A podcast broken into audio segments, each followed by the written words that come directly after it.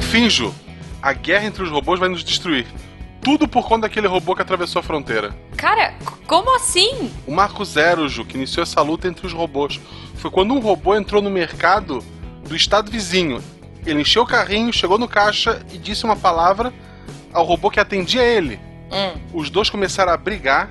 A briga se espalhou pela região, depois Rio São Paulo, depois o Brasil todo e agora o mundo inteiro. Ca caraca. E pensar que, que o fim do mundo surgiu por conta de uma palavra. Uma simples palavra que era. É, Guaxa, Guaxa, tá chegando gente, depois você me conta. Tá, né?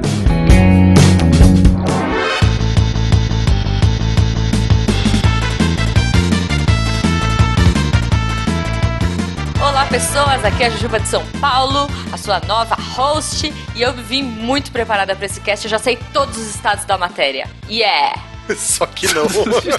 da matéria. Oi? Muito Ué, é preparado isso, pro né? cast mesmo. Não era É estados quase da isso. matéria, gente? Acho que não, Ju, Eu acho que você Ai, errou. Cara, deixa eu abrir a pauta certa. Ok, olá pessoas, aqui é Fernando Malto Fencas, diretamente de São Paulo, hoje destituído do meu cargo por uma jujuba. Golpe! Golpe! Hashtag vai ter golpe. Parece que o jogo virou, né, queridinha? Aqui é Matheus, professor Barbado de Curitiba, Paraná. E, pessoal, decidam-se. Ou o imigrante não sabe nada, ou ele tá aqui pra roubar seu emprego. Decida-se. As duas coisas ele não pode ser. Excelente ponto. Queridos ouvintes, aqui é o Tarek Fernandes de Anápolis e roubaram minha frase. Você também não estudou pra Qual era a frase? Não teve nem tempo pra me roubar é, frase. mas é melhor falar roubaram minha frase que falar que eu não tenho frase. Hallo, alles gut? Von München, ich bin William Spengler. E hoje, já que a coisa tá zoada, eu vou cantar Legião. E a música fala mais ou menos assim.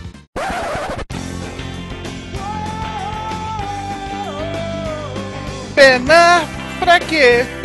Se Montesquieu falou pra dividir o poder e na enciclopédia eu pude ler que todos nascem iguais. Eu e você. Muito bom, Will. Muito bom. essa.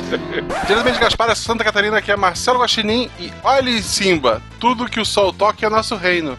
E aquele lugar escuro lá? Foi o que eu te falei, porra. Como? Assim? Ok. Eu fiquei esperando você falar que era, sei lá, Osasco. Você está ouvindo o SciCast, porque a ciência tem que ser divertida.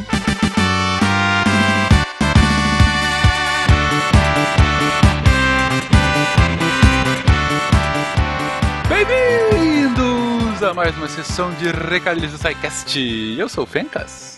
E eu sou a Jujuba. E aí, Goma, tudo bom? Tudo ótimo. Eu tô, tô um pouco. tô- eu tô estrela hoje, Fencas. Eu, sou- eu sou a host desse episódio. Você está roubando o meu lugar nesse episódio. E- Hashtag vai ter golpe. E, e tá tão diferente as coisas aqui que até aqui nos recadinhos a gente tá com visita, não é isso, Goma? Pois é, girl power aqui, meu querido. Você tá pensando o quê? É verdade. Gente, estamos aqui hoje com a Natália. Natália, por favor, se apresente.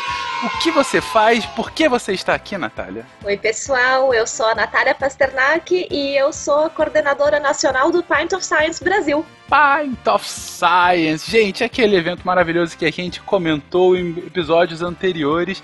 Aquele evento em que o SciCast estará gravando um episódio lá em maio. A gente chamou aqui a Natália Sim. que coordena ah, a edição nacional do evento. Natália, o que, que tem de novidade esse ano? O que, que vocês já estão confabulando aí para atrair a galera nos dias 15, 16 e 17 de maio? Olha, Fencas, esse ano tá especial porque de sete cidades que a gente tinha no ano passado, a gente pulou para 22. Putz. Olha só. O ano passado a gente estava só aqui no Sudeste. Uhum. Esse ano a gente tem região Sul, Nordeste e o Centro-Oeste ampliou, que a gente tinha só um representante também no ano passado, que era Dourados, e agora a gente tem mais duas cidades. Então o festival cresceu muito e realmente tá, tá muito bonito de ver isso acontecer no Brasil inteiro e em nove países no mundo simultaneamente nos dias 15, 16 e 17 de maio. Vai ser muito bonito. Não, e uma coisa que eu acho muito legal, gente, é que assim, É, ano passado a gente foi, né, Fencas? Sim, e sim. tava lotado, assim. A gente teve que fazer reserva, até porque a, a equipe do Sequest era grande, tinha que ser uma mesa grande, né? A gente fez reserva com bastante antecedência. Uhum. É, e tava lotado, gente na escada, gente que não conseguiu ver, é, né? Os palestrantes. Foi muito legal. Teve todos os bares lotados em todas as cidades, em todos os dias. Que maneiro. Então, pois é. Foi fantástico, a gente não esperava tanto público, teve gente que ficou para fora mesmo, a gente não conseguiu acomodar todo mundo, principalmente em São Paulo aconteceu bastante isso. Uhum. E, e esse ano em São Paulo a programação cresceu demais também. Esse ano nós estamos com nove bares. Caramba.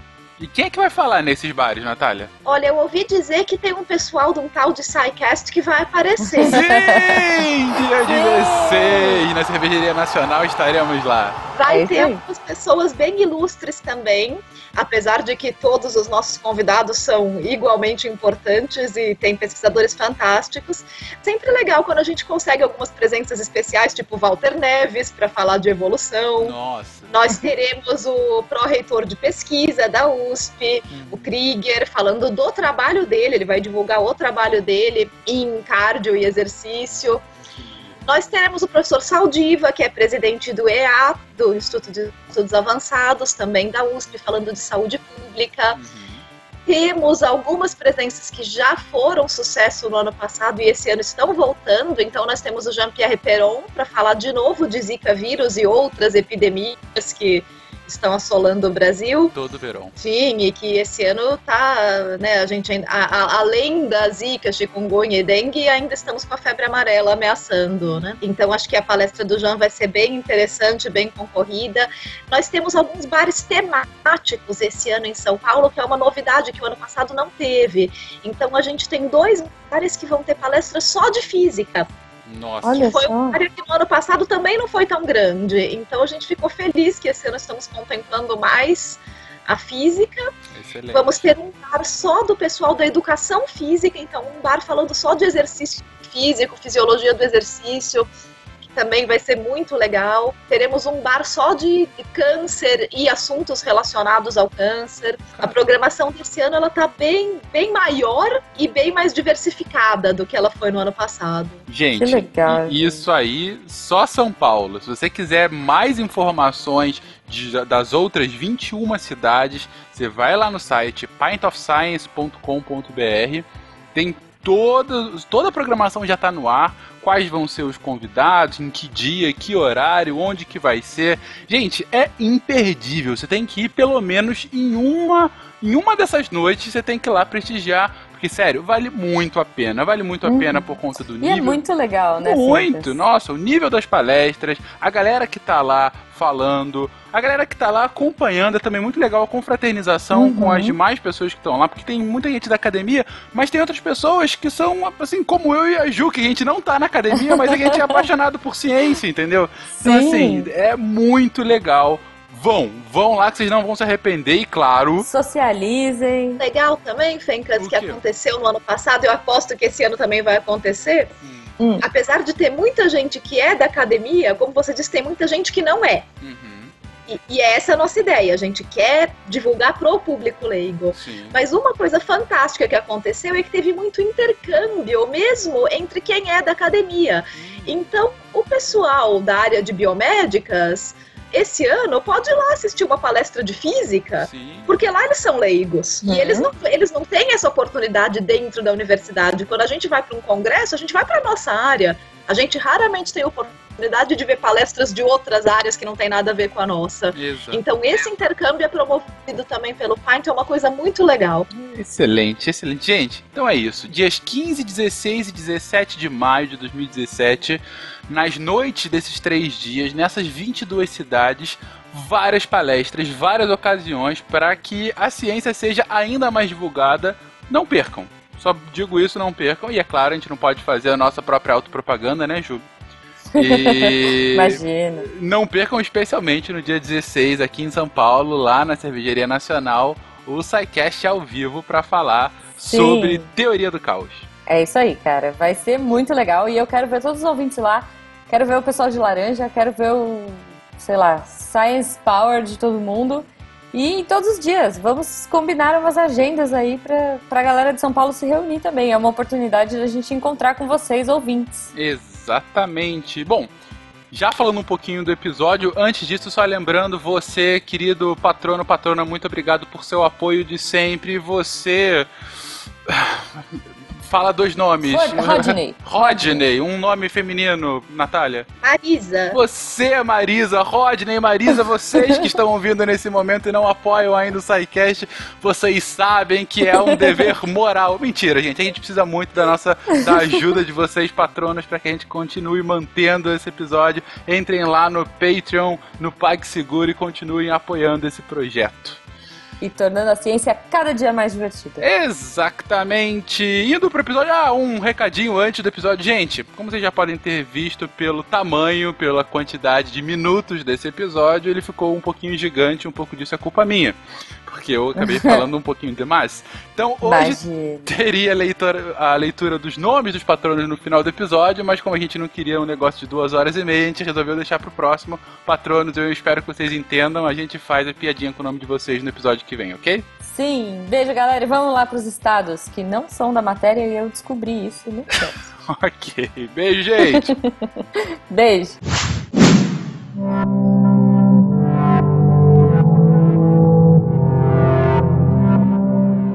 Um polvo gigante vivendo no fundo do oceano. Ele tem essa força vital tremendamente poderosa. Diversos membros longos e ondulantes e está se dirigindo a algum lugar, movendo-se por meio da escuridão oceânica. Pode ter várias formas. Às vezes é a nação, noutras, a lei. Em outras, toma formas que são ainda mais difíceis e perigosas que essas. Você pode tentar cortar seus membros, mas eles crescerão novamente. Ninguém pode matá-lo. É muito forte e vive muito distante no oceano. Ninguém sabe onde fica seu coração. O que eu senti foi um grande terror. Um tipo de falta de esperança, um sentimento que eu nunca poderia ter corrido daquela coisa, não importa o quão longe eu fosse. E essa criatura, essa coisa, não se importa que eu sou eu e você é você. Em sua presença, todos os seres humanos perdem seus nomes e suas faces. Nós todos nos tornamos signos, nos tornamos números. O interesse nacional não pode ser definido como um interesse comum de empresas industriais, comerciais ou financeiras de um país, porque não há esse interesse comum. Nem pode ser definido como a vida, liberdade, o bem-estar de seus cidadãos, porque eles estão continuamente sendo convocados a sacrificarem seu bem-estar, sua liberdade e sua vida pelo interesse nacional. No fim, o estudo da história moderna leva à conclusão que o interesse nacional de todos os estados consiste em sua capacidade de fazer a guerra. Hariki Marukami e Simone Weil.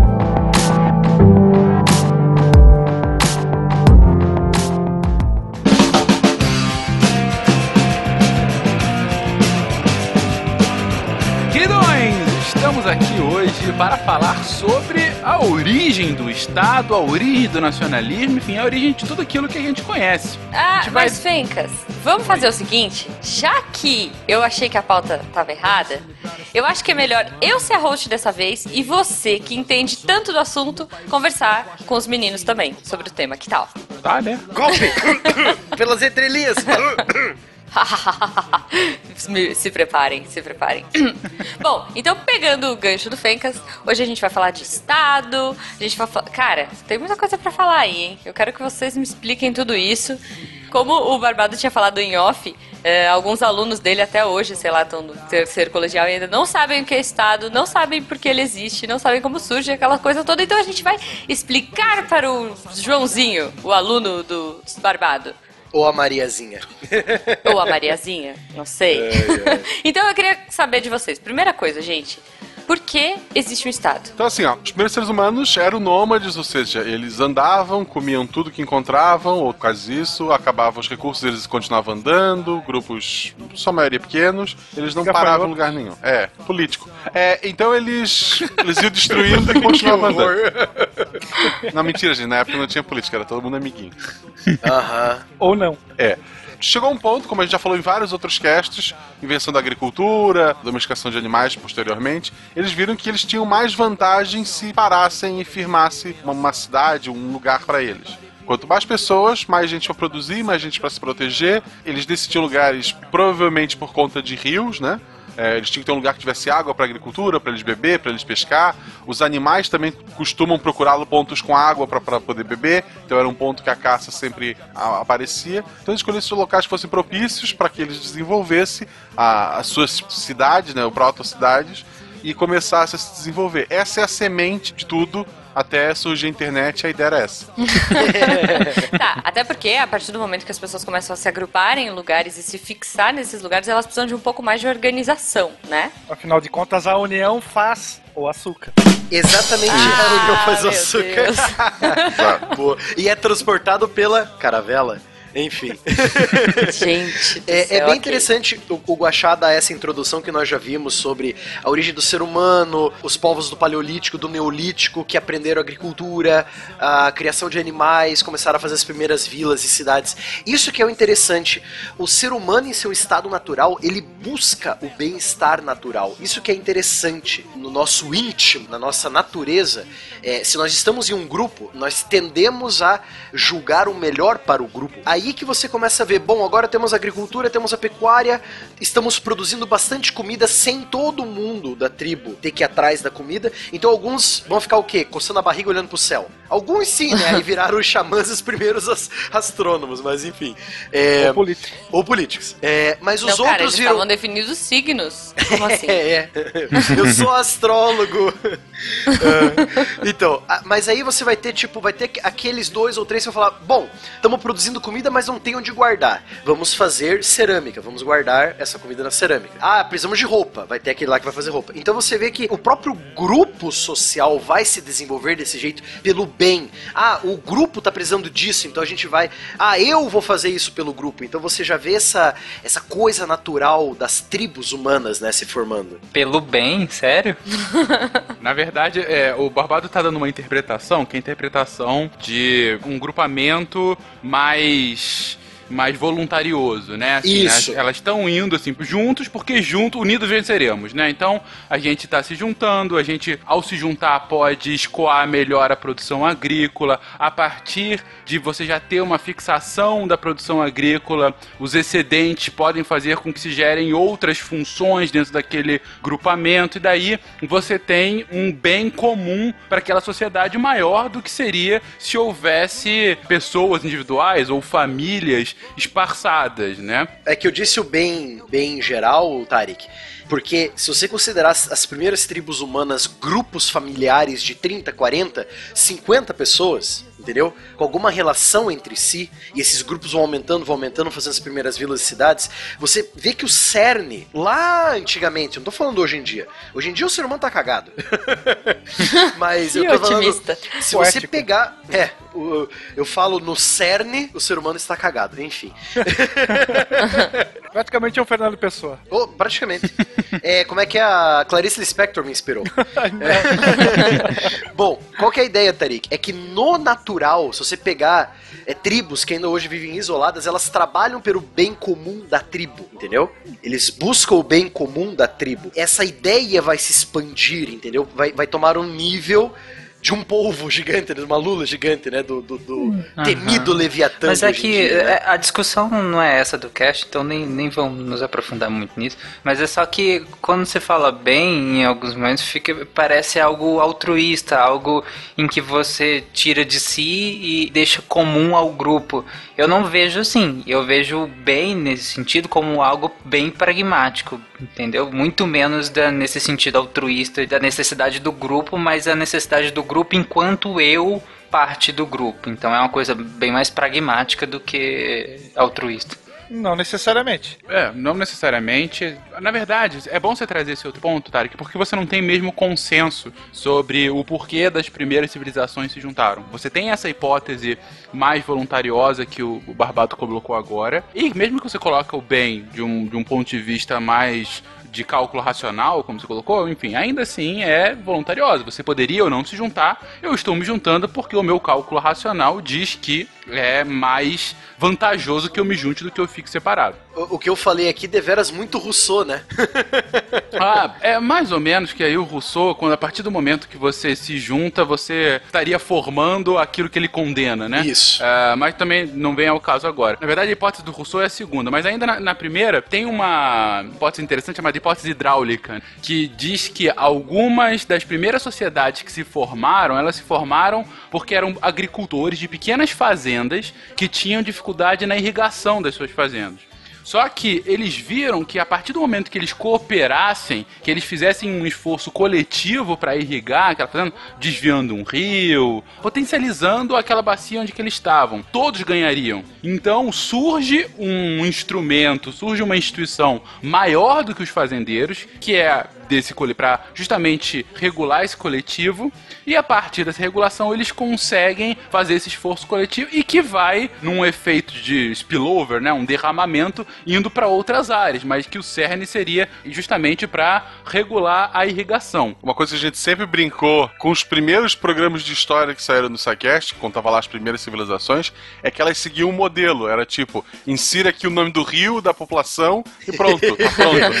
Porque toda a população tinha, esta população começou no rio tal. Aí Exato. conta como era o rio, porque ele era, se ele, por exemplo, o Tigre e o Frades, que eram mais instáveis, é, o Rio Amarelo lá para os chineses. Cada povo, o Rio Nilo, né? Cada povo tinha o seu rio, suas histórias, seus deuses muitas vezes surgiam dali. O rio tava com enchente, tava agitado, era porque os deuses estavam bravos, etc. Mas todas as populações aqueles os primeiros sequestros de história, eles falam disso, uma população, um rio e o seu desenvolvimento a partir daquele rio. Se tu pegar a tua cidade aí, não importa que lugar do mundo você more, a menos que seja uma cidade muito recente, que surgiu, sei lá, por causa de indústria, etc e tal, tu vai ver que a cidade, o centro da cidade, ou o centro antigo da cidade, tem cidades que já, já se mudaram essa parte, sempre tem um rio envolvido. Tu pode pegar qualquer lugar, a parte mais desenvolvida ali, ou a mais antiga, é sempre próxima de um rio. Florianópolis eu via isso, Gaspar, o centro de Gaspar são duas ruas, duas ruas do lado do rio. É, Blumenau, o centro dele, tem um rio. Então, essas cidades surgiram em função do rio. Os imigrantes chegaram aqui, eles precisavam de um rio para estar pegando água para beber, para diversas pra ter atividades industriais que chegou depois. Então, todo o Brasil, tu pode olhar a parte mais desenvolvida de uma cidade, seja uma, não sendo uma cidade muito recente, ela envolve um rio. E aí tem uma questão. Tá, você formou ali o grupinho, né? Você começa a crescer, você começa a expandir, você começa a enriquecer e aí começa uma necessidade cada vez maior de organização. Você começa a ter que dar funções para as pessoas, não só, não só isso, mas a gente começa com a necessidade militar, de defesa, a gente começa com necessidades econômicas, inevitavelmente religiosas, enfim, vamos, vamos partir daí, dessa necessidade de organização. É exatamente aí que eu queria chegar, aproveitando a sua fala, Jujuba, e a fala do Fencas. Essa organização que tem que ser feita, essa regulação, a organização né, das fazendas, da segurança do grupo, aí você começa a ver surgir as primeiras instituições que vão virar ali o sacerdote, que vai ser a instituição religiosa, e o rei ou general, que vai ser a instituição político-militar. Aí alguns impérios, primeiros impérios, primeiros reinos, vão até. Uma pessoa vai ter as três funções. Ele vai ser a instituição religiosa, a política e a militar. Então você vê essa aglutinação da administração, né? Da, da regulação daquela região, né? E aí você começa a ver o que nós poderíamos chamar de entre muitas aspas, né, primeiros países, né? Como eu, tinha colocado, essa é a hipótese mais de um ponto de vista voluntário, que é uma hipótese legal, porque você vê a causa e consequência o tempo todo, né? Então, assim, é até bem didática para te explicar. Mas não é a única. Você tem um outro flanco que seria a- as hipóteses, as teorias, né, de conflito de fato. Seja um conflito externo ou interno, que é mais ou menos o seguinte. Por exemplo, você tinha comentado Rousseau agora há pouco, Barbado. O que, que o Rousseau diz? O homem nasce bom, a sociedade o corrompe. Mas por que a sociedade o corrompe? Porque vem a propriedade privada, a partir do primeiro homem que estabelece a propriedade privada, você cria uma situação de desigualdade e aí você começa a criar uma hierarquização das relações. Uma das teorias que explica o porquê do Estado ser criado é justamente que em determinado momento algumas pessoas ou alguns pequenos grupos estabeleceram propriedades privadas, muito provavelmente somente terras, mas também uma outra coisa, e precisavam de instrumentos para garantir que aquela propriedade dela não fosse para outras pessoas. E aí veio, a partir da força, as primeiras, vamos colocar muitas aspas aí, leis. Porque aí você consegue regular que, olha, Gente, é porque é um, é um, pouco disruptivo você pensar assim. Mas tente imaginar, é, é, um exercício mental. Tente imaginar o que, que é você viver num mundo sem propriedade privada. Onde que tudo é, tudo é de todos. Até que chega um cara, um cara chega, coloca uma cerca, coloca alguns gravetos e fala: olha. Agora isso aqui é meu. Ao... Exatamente. Desse graveto até aquele rio e até aquele morro, toda essa terra não é de todo mundo, é só minha é minha e da minha família. Se ele falar isso e o resto das pessoas falar, ah, caguei pra você, eles vão lá e vão invadir a terra, é só mais um maluco.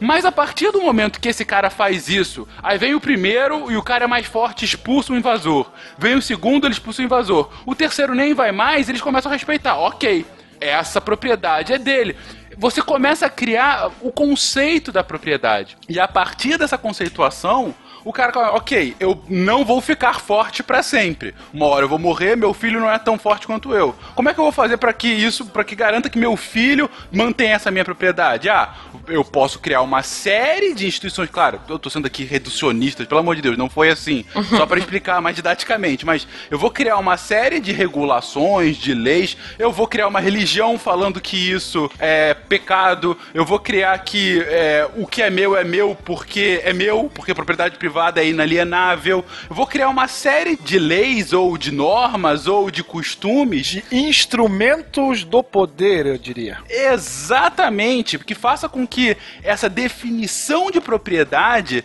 essa alienação do bem, seja claro para todos, não só para mim, mas para os outros, que os outros respeitem a minha propriedade. Então, essa é uma outra hipótese de geração de um Estado que ele serve para garantir a propriedade privada. Claro que isso leva a outros questionamentos, até pode levar a uma interpretação mais marxista de que desde sempre o Estado ele é contra uh, tudo de todos, ele é a favor de uma hierarquização. Mas o ponto é, essas são as duas teorias principais de ah, e ainda dentro dessa tem uma terceira teoria é eu crio um Estado para me proteger de um outro grupo que quer me matar. Uhum. Simples assim. Tem um outro grupo, tem aquela tribo que tá querendo me matar, eu tô aqui sozinho. Se eu junto a minha família com a, com a do Barbado e, e, com a do Will, eu consigo garantir que a família do Tarek não venha aqui nos bater. Eu, eu tô com vocês, tá? Eu tô com, com o teu grupo. Vem comigo, me abraça, cara, vambora. Que, gente, no máximo o Tarek ia querer plantar beterraba. Tô aqui plantando minhas beterrabas de boa aqui. A, ma a, maioria da minha família é tudo de italianão, então já sabe, né? Que a porrada vai comer Olha solta aí. e com a mão em forma Olha de coxinha. Mas é isso. O, o que o Fakers falou foi o seguinte: o cara batia em todo mundo, ele era o rei. Aí um dia ele, ele olhou pro filho e disse: Filho, vem cá, dá um soco no pai. Não, pai, não quero. Não, dá um soco no pai. Aí ele deu: Hum, vou criar o Estado. Foi isso. Quase isso. Foi com certeza. Com além certeza. Da, da porradocracia, existem os mais variados instrumentos de poder. Nós já comentamos aqui a fé, mas também, além da força física, mas nós podemos ter uma, um respeito que talvez inspire um medo, uma admiração uma convicção racional que aquela situação deve ser obedecida, ou até mesmo, aí sim, a conveniência. Então, eu me aproximo porque é melhor para mim. Então, apesar de eu estar me reunindo num coletivo, é, é melhor para mim, é melhor pro eu, pro indivíduo. E aí ele passa a fazer parte daquele grupo. Até a hora que não faz mais sentido ele sai, tipo, jogar o War, assim. Você faz as alianças necessárias. Chuta o tabuleiro. Na hora certa. Olha, essa Jujuba já tá se mostrando. Oh, imagina. Já sei que eu não devo jogar War com o Will. se eu jogar com o Will, primeiro tem que morrer, porque ele vai fazer. Ele vai ser o, a Itália da vida, vai fazer aliança com um, vai, vai virar a casaca. Olha que a Jujuba é mais perigosa. Não, tá bom. A gente já entendeu então essa organização, essas necessidades. Então acho que a gente podia partir um pouco para os estados que a gente conhece, começando da pré-idade média aí e evoluindo. O que, que vocês acham? Ok. Como o Guacha falou, isso a gente já comentou em diversos episódios de civilizações específicas. Né? A gente falou de egípcio, a gente falou de Índia, a gente falou de China, da Mesopotâmia. Por favor, se você não escutou, escute. Cresce, Cast 69, né? hein? 69. Estão, estão todos lá esperando por você. Sim, exatamente. É, mas uma coisa que a gente que, apesar da formação do Estado ser similar, como o Guaxa comentou, tem essa formulinha, a forma como ele de fato se desenvolve é, difere um do outro, né? Você tem lá uma polis grega que é mais do que um Estado, é quase um estado de espírito dos caras. E não é um império, né? É, não é um império, você não tem de fato uma unificação. Você não tem nem a- o conceito que a gente entende hoje como cidade-estado, né? Não era assim Boa. que os gregos se viam. Sim. Não é assim, ah, eu sou de Atenas. É, eu sou ateniense, é diferente, né? Não importa a cidade, importa onde eu pertenço. Isso que era a polis.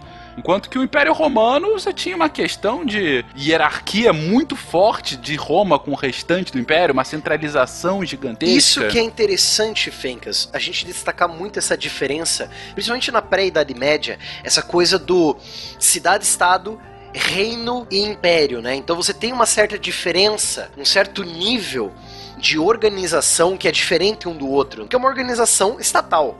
É interessante que muitos alunos meus perguntam, mas professor, tanto o império quanto o reino é um rei, é um cara lá que tem uma, é de uma família nobre, é de uma dinastia. Os dois são a mesma coisa no quesito de quem manda. Mas qual que é a diferença? Por que, que um é chamado reino e o outro é chamado império? Eu gosto muito de citar, eu li bastante também, o livro do, é, se não me engano, é Benedict Anderson, Imaginadas. Cara, esse livro é muito bom, ele é basicão, mas é bom para você se introduzir ao assunto de Estado-nação, nacionalismo, essa organização. O que, que ele fala lá? Pelo que eu me lembro, faz um tempinho que eu já li o livro, mas pelo que eu me lembro, ele fala assim: um império ele consiste não só em uma etnia, mas são várias etnias obedecendo uma hierarquia. Então, ele usa muito o exemplo do Império Austro-Húngaro, que eu sempre falo em algum cast ou outro, eu sempre falo do Império Austro-Húngaro e da bagunça que ele era. Beleza. Como que funciona isso então? O Império Austro-Húngaro, quem mandava lá era uma casa real de origem austríaca e húngara. Mas fora esses dois, você tinha mais 30, mais de 30 etnias, culturas diferentes num mesmo estado, dentro das mesmas fronteiras. Como é que você administra uma cagada dessa, Fencas? Me explique. você tem, você tem um cara que, tipo, no império, lá na montanha fala uma língua, ali perto do rio fala outra, na tua capital fala uma terceira. E aí, meu filho, como é que organiza tudo isso, né? Então, aí que eu, eu uso esse exemplo para explicar a diferença entre reino e império. O reino você tem uma etnia, um rei, pronto. Aí ele começa a crescer, crescer, crescer. Ele domina outras etnias, outros povos vêm para dentro das bordas dele. Não tipo, ah, eu aceito que você manda em mim, mas eu vou continuar com a minha língua, eu vou continuar com a minha religião e dane-se. Então aí você tem o Império, né? Que dá pra destacar aqui o começo do Império Chinês, das primeiras dinastias. Dá pra destacar aqui muito o Império Persa, que não era só de persas, você tinha povos da Mesopotâmia, babilônicos, sumérios, acádios, você tinha os fenícios, os egípcios, tudo dentro das mesmas fronteiras, obedecendo um cara. Então pra você ver o nível de organização que o Império tem que ter em comparação ao reino, né? Sem dúvida. Belencourt, me encontre em meia hora. Temos uns probleminhas para resolver. O que, senhor? O quê? Porque quando a França acordar amanhã de manhã, deve ter um governo. Alongando um pouquinho, falando da Idade Média, então, no período que ficou conhecido como a Alta Idade Média, nós temos uma descentralização do poder. Então, a figura do monarca, do soberano, acaba se enfraquecendo e nós vamos ter vários nobres assumindo o poder político, sim, o poder legal e, e quase todos os outros dentro daquele mini mundo que ele vai comandar que é o chamado senhorio, ou popularmente, como ficou conhecido, feudo. Então, nós passamos a ter uma espécie de mini-rei dentro de cada um desse pedacinho de terra, estando eles todos dentro de um mesmo reino. A figura do rei continua existindo e nós discutimos de forma até bem humorada no cast sobre realeza. Quem não ouviu aí fica a dica se você quiser dar uma conferida. E talvez um ponto que depois vai fazer com que eles se tornem mais ou menos semelhantes é sim a cristandade. Então a gente vai ter a força da religião que vai se constituir basicamente num, num princípio de identidade. E aqui nós também vamos ter quase como um, um conceito de civilização, como a gente discutiu antes.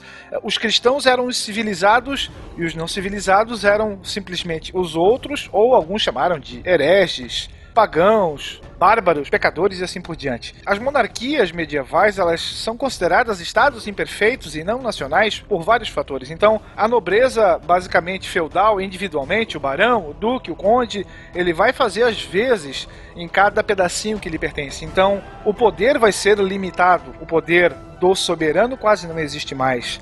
As naturezas das relações sociais também são muito locais. Então, existem alguns estudos que falam que o raio de ação que uma pessoa ali andava não fugia muito mais do que 5 km a contar do centro da sua casa. Então, era dali que ele obtinha o alimento, ali que ele criava os seus animais. Era uma história muito mais local. Você não tem a sensação de pertencimento. Um aldeão dificilmente vai ter contato com um outro aldeão por mais perto ou longe que eles possam estar um do outro. É, e eu imagino, Will, que a autoridade né, desse senhor feudal ele tem muito mais autoridade do que o próprio rei, porque ele tá ali o tempo todo é uma relação pessoal, aldeão, né? né? É uma Sim, relação é muito pessoal mais ali. próxima. Ele se faz presente e aqui você não pensa em ir até o rei uh, reclamar de alguma coisa. É uma hipótese quase fora da, do contexto. Até porque, né? Quando que o rei vai se importar com a sua vaca que foi pro, pro do vizinho, sei lá? É, o problema dele são as vacas dele, né? Ele já É, passou a então. bola pro outro justamente para se livrar disso. Então essas instituições estatais, da forma como nós popularmente conhecemos, elas são completamente alheias à vida do povo. Nós vamos ter um mini estado dentro de cada um desses pequenos pedaços de terra. Tá, e quando que isso começa a mudar, gente? Quando que isso começa a ficar um pouco mais claro aí? É evidente que nós temos algumas semelhanças, mas a formação dos estados vão ser completamente diferentes. São processos históricos diferentes. São locais diferentes. Cada cantinho desse vai ter a sua particularidade. Por mais que nós venhamos a tentar fazer aqui uma generalização, não no, no sentido pejorativo do termo, mas não dá pra jogar tudo no mesmo balaio e dizer foi assim. Sim. Pra dar uma atenção que, gente, a partir de agora, o foco maior do cast vai ser no desenvolvimento histórico europeu, porque é na Europa que a gente vai chegar ao Estado moderno, à concepção do Estado moderno. Mas como o Will colocou agora, em outros locais você tem uma evolução histórica dessas instituições muito distintas. Agora, por que a gente dá tanta atenção para o Estado moderno europeu? Porque é esse Estado moderno que hoje é a forma de organização política global. Hoje, se você não está num estado, você não está em lugar nenhum. É basicamente isso. E também vai servir como modelo. Se a gente alongar e colocar o Japão ali, início da, do período Meiji, eles copiam sim o modelo europeu. Nessa mesma época, a Itália e a Alemanha estão se formando como um estado. Exatamente. Todo modelo europeu é também copiado à risca na descolonização das Américas, na descolonização da África. Ou seja, é um modelo que vigora desde o século XVIII até hoje. Então, por isso que o foco a partir de agora vai ser Europa. Mas, pois bem, como o Will tinha colocado, para começar, a gente tem que a gente estabeleceu que na Idade Média você tem esses estados imperfeitos. Mais do que isso, você tem um descolamento quase que absoluto entre o que é política e o que é a vida cotidiana. É, Não que hoje seja muito diferente, né? Enfim, político muito longe, mas enfim, não vamos entrar nesse mérito. Cara, e aí Game of Thrones, ó, tipo essa coisa mais descentralizada. Cara, perfeito. Mas Game- vamos pegar Game of Thrones como exemplo, porque, enfim, como qualquer tipo de fantasia com esse ar medieval, ele é muito válido. Você pega lá toda a parte da corte, toda a parte do rei Robert, que depois é sucedido pelos seus filhos, toda a questão dos Targaryen tudo mais. Toda essa disputa de sucessão, você vê que a população, dane-se. É assim, caguei totalmente, não, não importa. A população está alheia a isso, né? A- absolutamente. E na verdade, se você parar pra reparar, as poucas cenas em que mostra a história do ponto de vista da população, pra eles pouco importa, porque de fato é, é mais um nobre, só muda o nome. Na verdade, muda pouco no cotidiano. Então, assim, esse momento de um descolamento completo, é que enfim, a gente tem raiz, tem reflexos até hoje, ele começa a perder um pouco força quando você tem o início da formação, quando a gente chega lá na, na época conhecido como Renascimento, na Baixa Idade Média, Renascimento, que você tem, primeiro, dos feudos, você começa a ter uma unificação cada vez maior para reinos, até chegar em alguns casos como império, por exemplo, o Sacro Império Romano-Germânico que o Barbado disse há um pouquinho tempo atrás. Você tem formação de cidades, não que não existissem cidades antes, mas são cidades com concepção um pouco diferente, são cidades mais burguesas, onde o comércio é o polo principal, onde a terra perde tanto a sua força porque você tem a emergência de uma burguesia aí.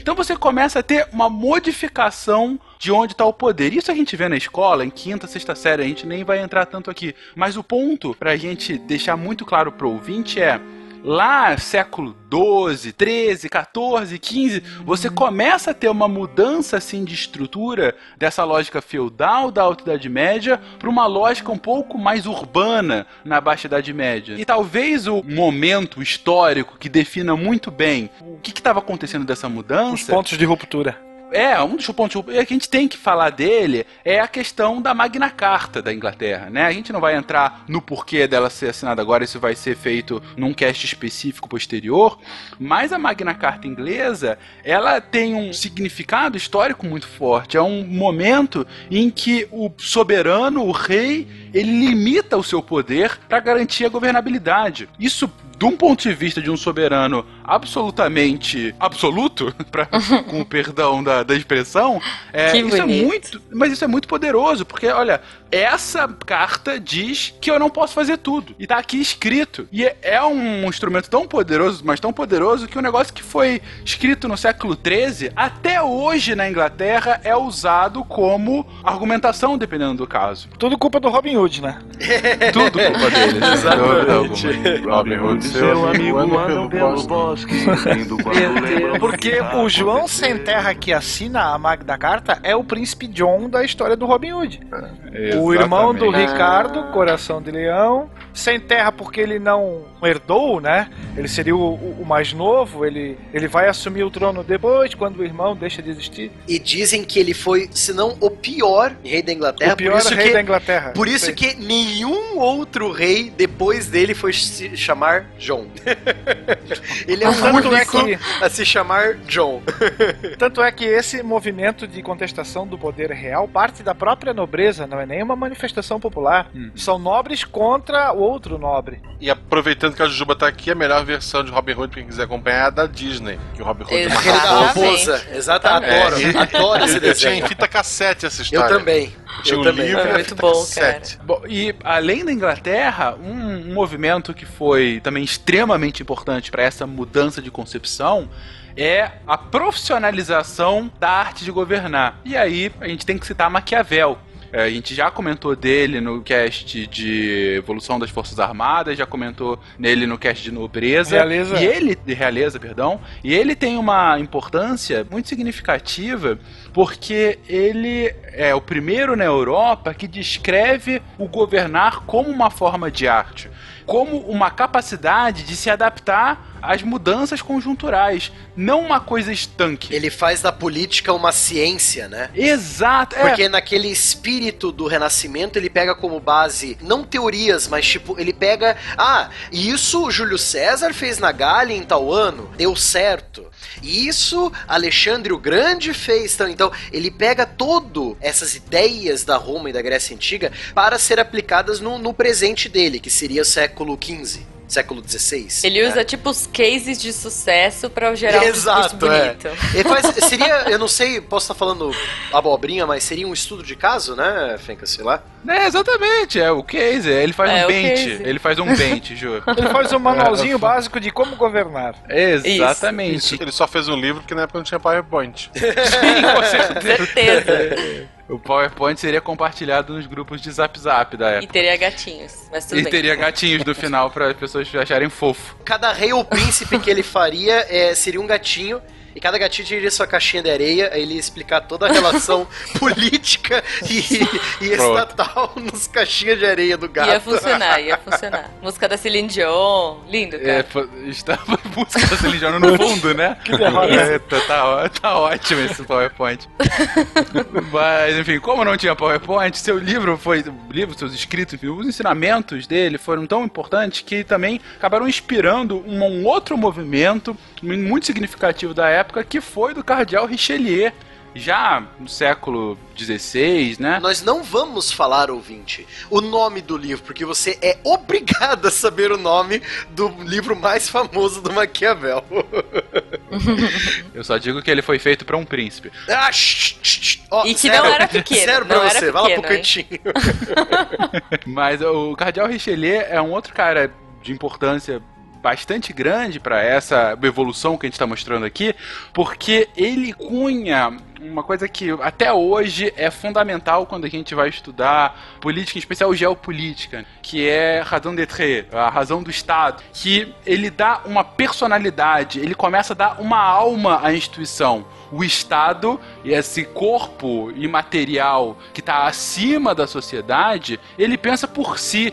E às vezes as suas razões são contrárias à própria população. Por mais maquiavélico, olha só, que isso possa parecer. Todo Porque mundo mas faz entendeu? sentido, porque pense assim: o Estado precisa de uma guerra para controlar um poder vizinho. Tem toda aquela ideia da balança de poder. E se eu não me engano, Richelieu ele viveu durante a primeira guerra mais destrutiva da Europa, que foi a Guerra dos 30 anos. E um último movimento que é até interessante a gente citar por estar onde a gente está, é justamente a origem de Portugal e Espanha, que para muitos acaba sendo a primeira constituição de um Estado moderno. Por quê? Porque a gente também não vai entrar no mérito agora de como foi, enfim, a gente vai falar disso em castes posteriores, mas depois da Guerra de Reconquista, que os reinos de onde ficam hoje Portugal e Espanha tiveram para expulsar os mouros ali da Península Ibérica, você tem toda uma série de movimentos políticos daqueles reinos para criar instrumentos políticos para não só fortalecer aquele grupo, mas para que não houvesse guerra entre os grupos, para que você tivesse também uma união nacional, uma união nacional é, é errado dizer época, mas uma união daqueles povos até para, aí eu volto o que o Barbado colocou antes, para você ter uma homogeneização cultural de um território que estava sobre o domínio estrangeiro, um domínio árabe, um domínio muçulmano, há pelo menos 500 anos. É muito interessante a gente ver isso, Portugal e Espanha, no- nesse caso, Portugal, Castela e Aragão, né? Nós somos herdeiros do rei de Toledo, nós somos parte de Portugal, nós juramos lealdade ao infante Afonso Henrique, primeiro rei de Portugal. Então você tem essa união, nós somos católicos, nós lutamos contra os mouros, nós lutamos juntos e falamos quase a mesma língua. Ou seja, nós temos essa união, né? E nós lutamos juntos, lado a lado, né? E interessante ressaltar que Portugal vai ganhar as suas fronteiras mais ou menos nessa época, no século XIII, e comparado com o que nós temos hoje, tem muito pouca diferença. Então, vai largar na frente, sim, vai se tornar o primeiro Estado, depois Estado ó, absolutista europeu, vai ter a sua fronteira definida de forma muito, muito jovem e vai variar pouco em todo esse tempo.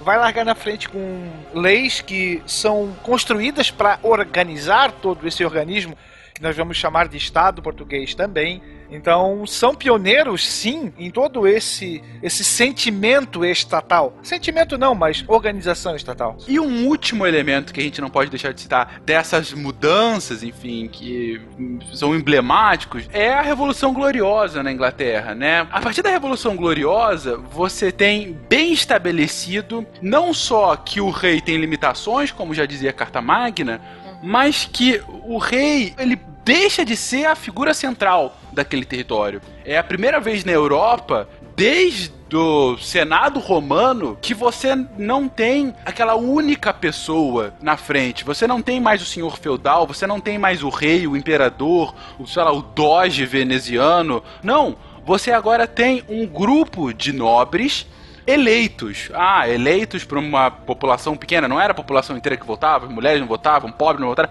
mas ainda assim eleito, diferentemente de um rei que era rei porque Deus quis, porque tinha o sangue azul, porque sim. Então, assim, todo esse movimento faz parte de uma mesma constância mostrando, olha, tá cada vez mais próximo do, do que a gente conhece hoje como um Estado. Menos um Estado absolutista absolutamente sem instituições, em que o rei é a vontade divina e é a vontade de todos, para um Estado com leis, um Estado com normas, o que a gente conhece hoje de fato como o Estado moderno. Tanto que é até legal a gente falar dessa Revolução Gloriosa que a Inglaterra deixa de ter um rei, entre aspas, puramente britânico, né, das Ilhas Britânicas, em troca de um rei protestante da Holanda, né, que começa, era, se não me engano, o nome dele era William de, o William de Orange, né?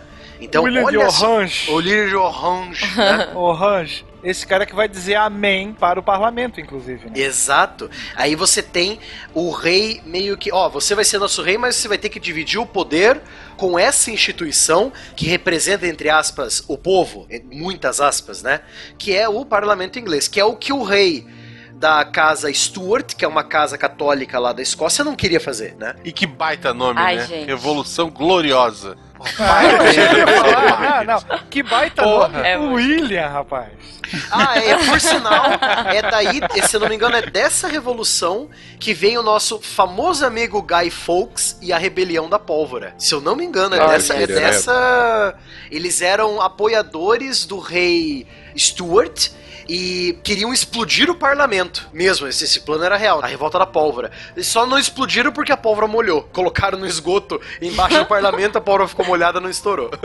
Aí vem o lembrar e lembrar e o 5 de novembro, né? É, Isso. O tem que, o que significa, né? Não esqueça de manter a pólvora seca. Olha, eu vou falar que tem muita coisa do Rei Stewart. Todo mundo me zoa, mas tem aquela série que chama Outlander, que são Olha vários livros só. também, e que mostram um trecho dessa, dessa treta toda aí.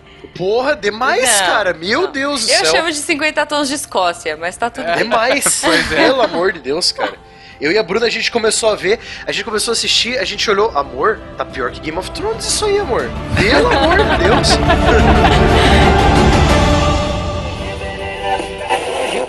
Bem-vindo à Rádio 2.0. Monetize conteúdo em áudio, anuncie, ouça, presencie o nascimento de um mundo feito de som. cloudradio.com.br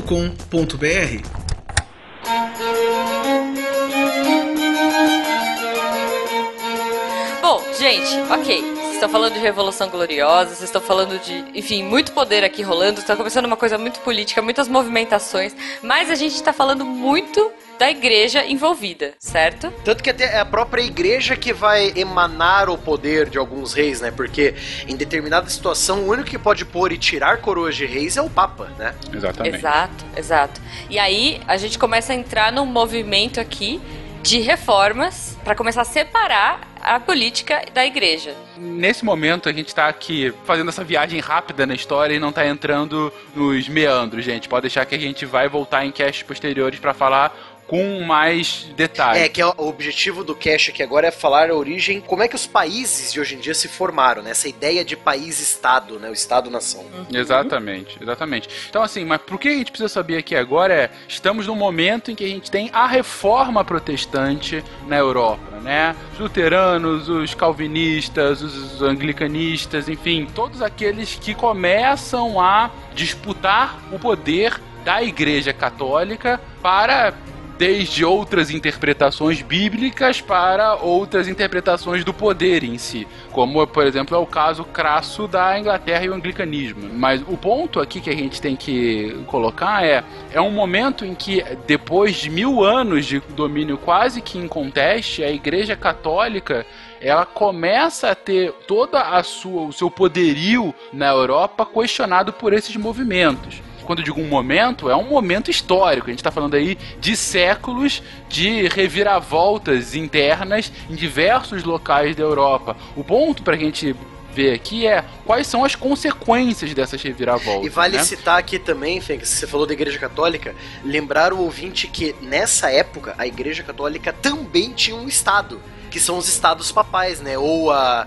Qual que é o nome, não sei o que, de São Pedro? É o Patrimônio de São Pedro, alguma coisa assim, né, William? O nome oficial, né? Os Est- Estados Pontifícios, Pontífices ou era chamado também de Patrimônio de São Pedro, alguma coisa do tipo, cara. Ah, E isso vai ser um dos pontos que vai é, colocar em xeque a figura do Papa, que até então era utilizado para decidir se nós lembrarmos aí a questão, jogando um pouquinho para a história do Brasil, o Tratado de Tordesilhas, assinado por Portugal e Espanha, foi avalizado pela Santa Sé, que era utilizado como fiel da balança nessa situação. Como o Barbado também já comentou, normalmente era a Santa Sé que entronava os monarcas, porque o poder do Papa ou o poder religioso era maior que o poder terreno, o poder laico. É, e agora nós temos um papado que basicamente é um Pac-Man, um come-come, que tá aumentando os seus territórios. É um papado que só papa. Ai, meu Deus. Como é que Aí você, você vai, vai, imaginar um cara o, desse? você vai imaginar o Pac-Man com o chapéu do papo fazendo um nhaque, nhaque, Chapéu do... nhaque, Por nhaque. favor, ouvintes, desenha. É bem fácil. Sim. É bem fácil. Ouvintes do Photoshop, por Isso, é só é um Pac-Man com um chapéuzinho, é só isso. Uma mitra, Se né? quiser de- desenhar o Tarek na frente do Pac-Man, eu aceito. E a frutinha que o Pac-Man come é uma beterraba. Que absurdo. Isso. Que É o Tarek vestido de beterraba. Belencourt, me encontre em meia hora. Temos uns probleminhas para resolver. O que, senhor? O quê? Porque quando a França acordar amanhã de manhã, deve ter um governo.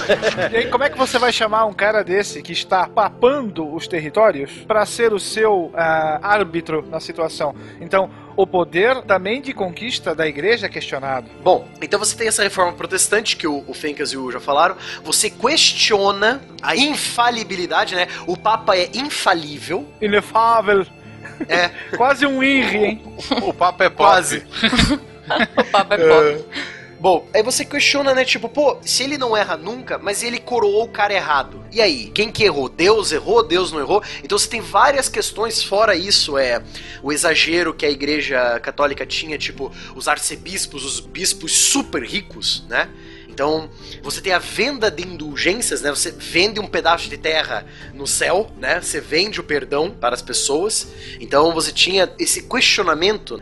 Então, veio lá em 1512, 1520, vários pensadores e teólogos, entre eles os dois mais famosos é João Calvino e o um padre alemão chamado Martinho Lutero, formam o calvinismo e o luteranismo. Essas duas ideologias se espalham pela Europa, principalmente pelo norte da atual Alemanha e pela Holanda. E chega um momento em que em 1618 acontece um incidente diplomático na cidade de Praga, onde hoje é a, a República. Não é mais tcheca, né? Pra mim é República Tcheca ainda.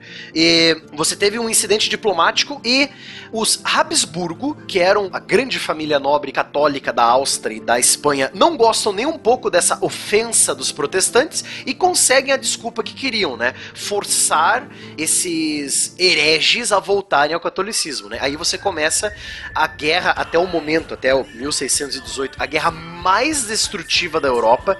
Tal destruição só ia ser vista de novo durante a Primeira Guerra Mundial, nem a Guerra Napoleônica chegou à destruição da Guerra dos 30 Anos. Foi uma coisa pesadíssima. Aí que entra o caso, né, também da vontade do Estado que o Fencas falou lá do Cardeal Richelieu.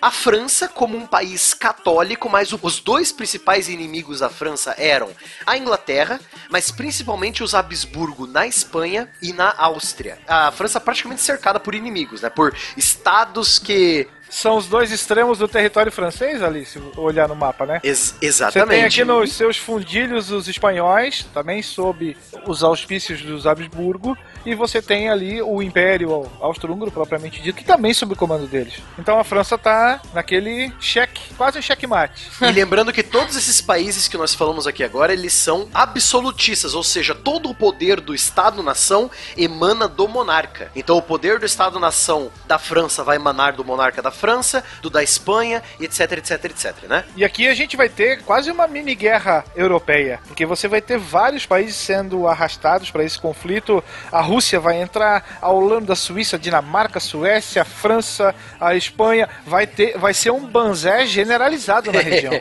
Vai ser todos contra todos. Aí, olha só que pasme, o que que é a tal da vontade do Estado? Então, o que que é esse Estado, esse Leviatã que está se formando, né? Esse Estado-nação? A França é católica, mas ela vai apoiar o lado protestante da guerra. Nossa, mas por que isso, né? Lembre-se, os protestantes estão contra os Habsburgo católicos. Ou seja, O aí vem inimigo- aquela frase, exato, essa frase aí. inimigo O inimigo do meu inimigo inimigo é meu é amigo. meu aliado. É, meu Exato. amigo. Mas pra eles tudo bem a França ser católica. Não pega nada. Tipo, não, beleza, sou católico aqui, mas eu tô do seu, tô do seu lado. Não, sim, imagina assim, Jujuba. Imagina que os pequenos países alemães do norte estavam levando uma porrada atrás de outra. Veio a Polônia católica de um lado, veio os Habsburgo do sul, veio frotas da Espanha. Eles estavam totalmente cercados e levando pipoco atrás de pipoco. Aí vem uma França pra ajudar. Lógico, eles vão. Meu amigo, chega aí que a gente tá precisando de gente, cara. Tamo junto. Sim. O que mostra também, Ju, na sua pergunta, que ainda que a motivação seja religiosa, na verdade tudo é política. Isso é só Sim, um mero com pano. Não é nem o pano de fundo, é o pano de frente. Você usar a religião pra justificar isso. É deveras a batina. Isso, exato. E aí fica a minha dúvida, assim, tudo bem, eles estão lutando ali pelos protestantes, mas como é que fica o Papa e a Igreja em relação a essa guerra? Porque são católicos contra católicos, e aí? O Papa e a Igreja não apitam mais. Eles já perderam a sua força. O Papa fica naquela. Vamos apagar um incêndio aqui? Vamos tentar apagar um incêndio ali. Tentar apagar um incêndio lá. Mas essa desculpa não cola mais. Porque antes, o governante deveria seguir as orientações emanadas da Santa Sé. Então, ele governa sim, um Estado laico, vamos dizer, mas ele deveria governar conforme os ditames, não ditames, mas as sugestões do Papa. Agora essas sugestões estão do outro lado do Atlântico, ninguém mais leva em consideração isso. É legal pro ouvinte também. Eu já citei esse jogo aqui algumas vezes já.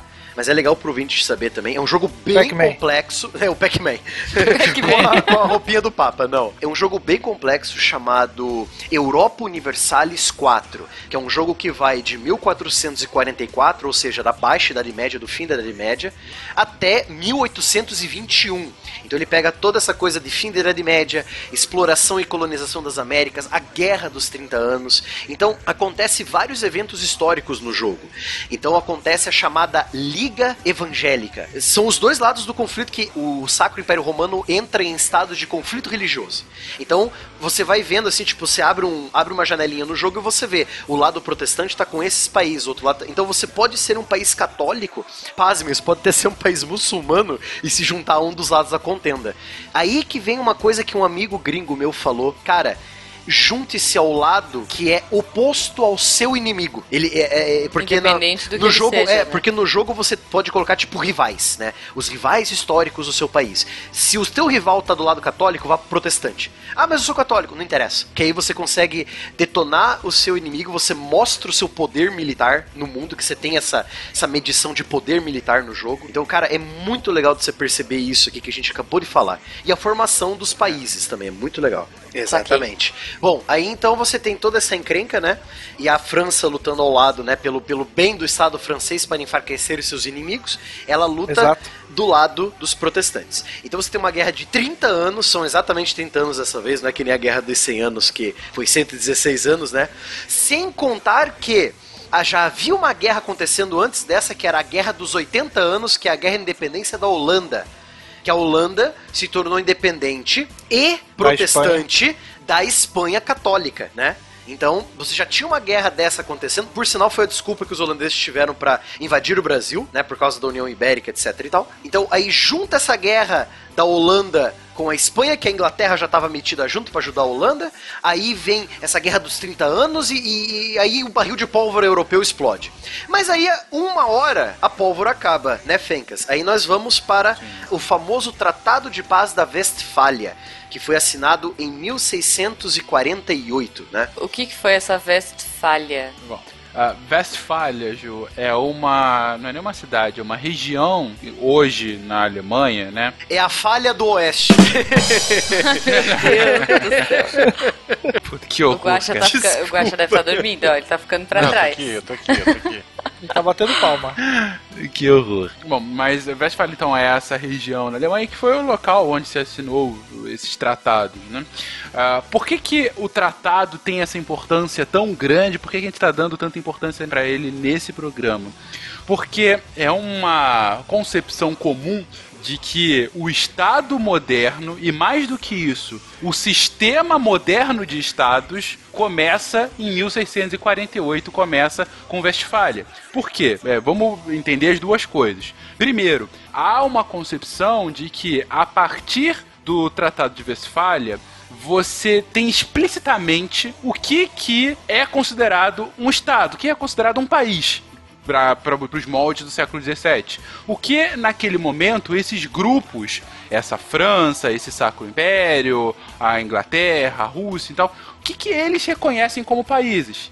E aí tinha lá, falando que, é, olha, um país, ele tem um território, um país tem uma liderança unificada, um país ele se relaciona com outros países, ele começa a determinar o que que para aquele momento... A gente pode dizer assim, Fencas, que o Tratado de Westfália, ele deu o que seria o primeiro conceito do que seria um Estado-nação, um país, né? Moderno. O primeiro conceito moderno. Mas não deu certo, né? Isso nem a veste deu certo. Foi uma falha no Oeste. Não, não explica, Barbado. Não explica. não explica, piora. Mas de- deixa eu só, deixa eu só corrigir uma coisa aqui que o Barbado falou. Não o Estado-nação, o Estado. O Estado-nação é um pouquinho posterior, é um pouco mais recente. Gente, mas olha só, me tira uma dúvida. A gente tá vindo aqui, Guerra dos 30 anos. Os protestantes e os católicos se batendo, independente do lado, cada um do seu interesse ali. O que que leva eles a falar, não, tá bom, beleza, acabou, tô cansado, vou- vamos assinar um tratado aí. O que que acontece pra eles assinarem A isso? total destruição da Europa. A guerra foi tão. Ah, que ótimo. A guerra foi tão destrutiva que os dois lados olharam e falaram: pessoal, se a gente continuar, não vai sobrar Europa. Imagina, tipo, um rei católico e um rei protestante, tipo, em pé, assim, se batendo e não conseguindo mais socar um Exato, outro, é. sabe? Tipo, Tipo, é, os, os dois lados se encontram em uma montanha de corpos, né? Eles falam: é, melhor parar. Belancourt, me encontre em meia hora. Temos uns probleminhas para resolver. O que, senhor? O quê? Porque quando a França acordar amanhã de manhã, deve ter um governo. Mas por que então a importância desse tratado? Por que a gente fala que é o início do Estado moderno? Os tratados de Westfália, eles trazem três inovações que parece um negócio rotineiro hoje, mas que são fundamentais para a gente entender essa mudança. Primeiro, ele reconhece um tratado anterior, que é conhecido como Paz de Augsburgo, né, que é do século XVI ainda, que fala, olha, cada país pode ter a sua própria religião. Cada estado é quem define a sua própria religião. Não é um país estrangeiro, não é a igreja. Ninguém pode interferir na religião do outro. Cada um no seu quadrado. Era o que dizia Justo. a Paz de Augsburgo. e aí a Paz de Westfália fala, olha, é isso aí, cada um no seu quadrado. Ponto um. É só pegar, talvez, a, a primeira e, e uma das principais decisões dos tratados da Westfália. Ele diz que a paz deve ser cristã, universal, perpétua e que ela seja uma amizade verdadeira e sincera entre todos os envolvidos. Paz cristã. Logo você coloca todo mundo no mesmo bolinho, né? Não interessa se ele é católico com bolinha amarela ou bolinha roxa. Só matamos 40% da população europeia, agora somos amiguinhos. É claro que Não, sim. e agora a gente Exatamente. quer uma amizade verdadeira e sincera. Olha que Exatamente. bonito. Exatamente. Gente fina, BFF. elegante e sincera. É, então. Ponto 2. Define que um cristão, independente de ser católico, luterano, calvinista, anglicano, ele pode exercer, ele tem o direito de exercer a sua religião independente de onde ele está. Se o Estado tiver uma outra religião, ele não pode ser perseguido por ter uma outra escolha religiosa que não daquele Estado. Ou seja, o Estado ele tem o direito de ter a sua religião própria, mas os seguidores de outra religião não podem ser perseguidos por conta disso. O interessante é que isso vale não dentro de um estado, vale para mais de um estado. Exatamente. Sem existir exatamente. um órgão, um manipulador da marionete ou uma santa sé que diga que vale não vale. Antes até de uma ONU, um órgão internacional, né? Isso. Não Isso, há. exatamente. Você tem uma normatização sem a necessidade de uma organização, de fato, né? E funcionava, gente? Dava certo? Aí que tá, isso só funcionou por conta do terceiro principal ponto da paz de Westfália, Ju, que é o reconhecimento que o soberano daquele território ele tem a soberania. O soberano, ele é inalienável do seu território. Se eu sou francês, eu não posso ser xereta e influenciar os assuntos do Sacro Império. Se eu sou espanhol, eu não posso falar com qualquer estado italiano e falar que você tá certo ou tá errado. Porque aquele líder do, do estado italiano, ele tem o poder absoluto naquele território. Pode ser um território absoluto, como era o Sacro Império, um absolutista, como era o Sacro Império. Pode ser um parlamentarismo, como é a Inglaterra. Não importa a forma como ele escolhe, não importa como o soberano está no poder. O que importa é que naquele território que não é meu, eu não posso interferir. O soberano tem total autonomia. Gente, isso é tão importante porque é só com autonomia que você pode ter um sistema de estados.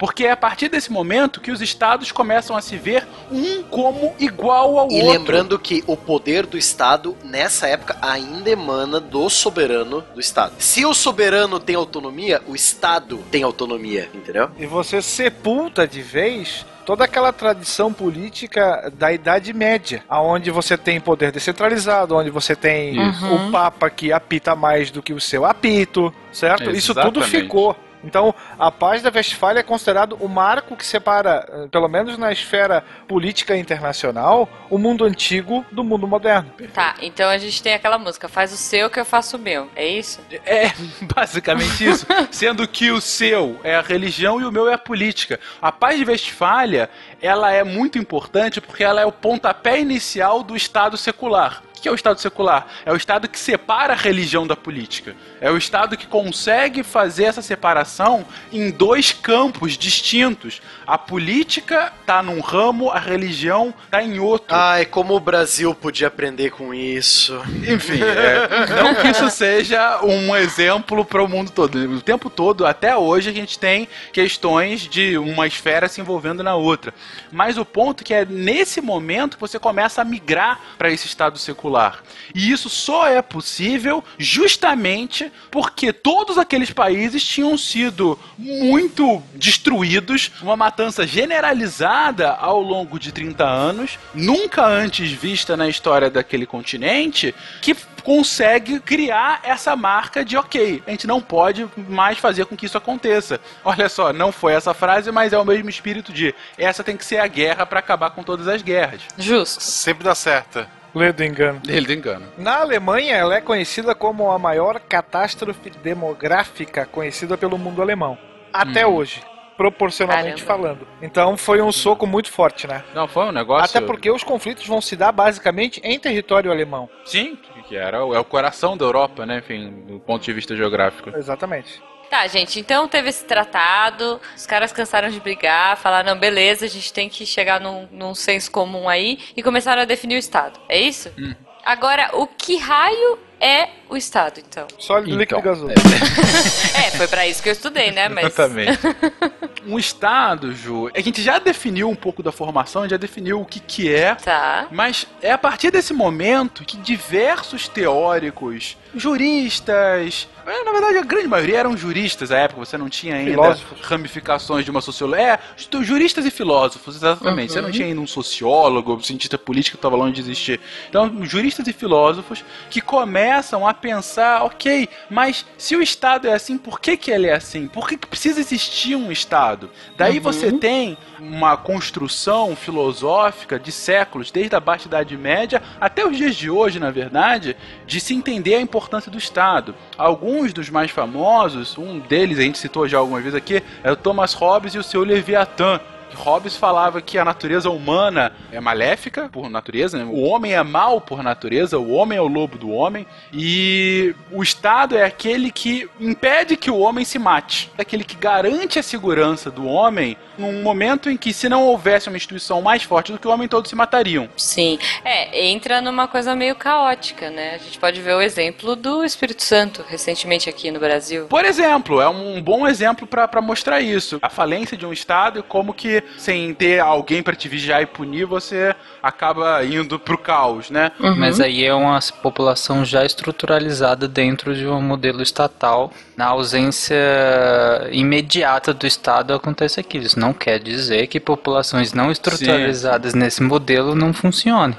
Sim, é só um exemplo pra corroborar com a ideia, sem dúvida alguma, Tarek. Né? É uma comparação no limite, não dá pra fazer uma comparação nesse tempo, mas de um ponto de vista didático, isso mostra um pouco. Você tem um outro filósofo famoso, na época um pouquinho posterior ao Hobbes, que é o Locke, que ele pensa também que o Estado, ele volta com aquela ideia que eu falei no início do episódio, que o Estado é aquele que garante a propriedade privada. O Estado vai ser aquele que vai fazer com que as populações consigam estabelecer propriedades privadas sem que haja a troca de sua posse. Ele de fato cria leis para que a propriedade privada continue existindo. Você vai ter a Montesquieu, que não vai falar tanto da origem do Estado, mas vai falar sobre como o Estado deve se organizar para que não haja a usurpação do poder por conta de um tirano. E é ele quem vai começar a pensar na teoria de separação de poderes, num executivo legislativo e num judiciário, e aí esse equilíbrio entre os três poderes. Vai ter o Rousseau, que a gente também já citou aqui, mostrando como que se dá a evolução, como o Estado foi evoluindo e o Estado acabou corrompendo a própria natureza humana. Sim, a- as pessoas abrem mão do seu direito ou das suas individualidades em prol do Estado, que teria como talvez principal missão, e aí o Lawrence Crowder vai ilustrar isso de uma forma bem simples, bem fácil de ser entendida, aproveitando o livro dele, A Formação do Estado, que diz que a função do Estado é controlar e dirigir a vida das pessoas sob a sua guarda por meio de um poder socialmente centralizado nas mãos dos poucos que vão dirigir o Estado. Então, ele vai salvaguardar essas pessoas que estão sob a sua luz, sob a sua proteção. Quando fala Rousseau, eu lembro que o Benjamin Lyons levou a filha dela. O quê? Não entendi a referência. O- Prossiga. Alguns ouvintes devem ter ouvido e terem falado. Bem pensado, Guaxa. Vários, vários, vários. Como eu. É, ou não, né? Sei lá.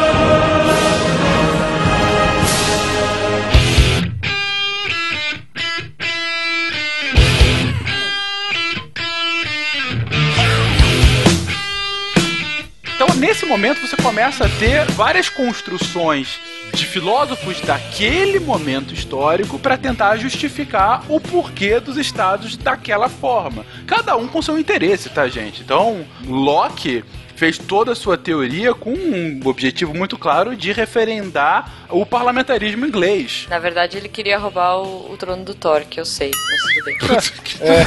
É só na trapaça, só na trapaça. Ele só queria andar, gente. Ele só queria andar. O Locke vai ser o grande difusor do modelo inglês, né? Exatamente. A sua teoria leva para esse modelo inglês da população poder se rebelar contra tiranos. O Montesquieu tem um interesse mais próximo ao iluminismo, de tentar estruturar o poder de um ponto de vista um pouco mais científico. O Rousseau vai justificar o porquê da Revolução Francesa, junto com Voltaire, por exemplo. Então, assim, todos eles têm a sua agenda política no momento. Mas, passado já algum tempo, claro, você tem toda uma construção científica, da ciência política, para tentar entender as hipóteses de formação de Estado moderno, né? Uma que eu gosto bastante, que ela é extremamente cínica, enfim, a política é cínica por natureza, é de um cientista político chamado Charles Tilly, em que ele coloca que a guerra faz o Estado, o Estado fazem a guerra. Então, na verdade, o Estado moderno, como a gente conhece, nada mais é do que uma construção para que os soberanos pudessem arrecadar impostos para fazer a guerra. Tá, então pera. Eles chegaram na paz pra fazer mais guerra. É isso? É, na verdade, assim, ele vai falar que a formação dos estados é anterior à paz de Westfália, mas depois de Westfália, depois da Guerra dos 30 Anos, você teve muitas guerras. Muitas, sim, muitas guerras sim. ainda. Então, e o cara usa a desculpa. Não, não, olha só. A gente vai se organizar, agora vai ficar tudo bem, a gente vai ficar melhor, a gente vai começar a juntar impostos pra fazer mais guerra. Civis Pacem Parabellum. Exatamente. Como já disse nosso querido amigo Caius Július Césares. Então, mas o que o Tilly fala é que o Estado nada mais é do que um crime organizado legítimo. Ou seja, o que, que o Estado faz? Ele tira o dinheiro que não é dele, só que ele pode tirar, porque ele tem legitimidade pra isso. Por exemplo, se eu vou agora até a sua casa, Ju, e falo, me dá 10% de tudo que você tem aí. O que, que vai Coitado. acontecer? Você vai sair com a mão vazia. Tu vai me dar um Krav Maga na cabeça. Talvez, talvez. Exatamente. Então, você vai me atacar com Krav Maga, ou você vai chamar a polícia e, enfim, eu vou ser preso ou vou acabar no hospital.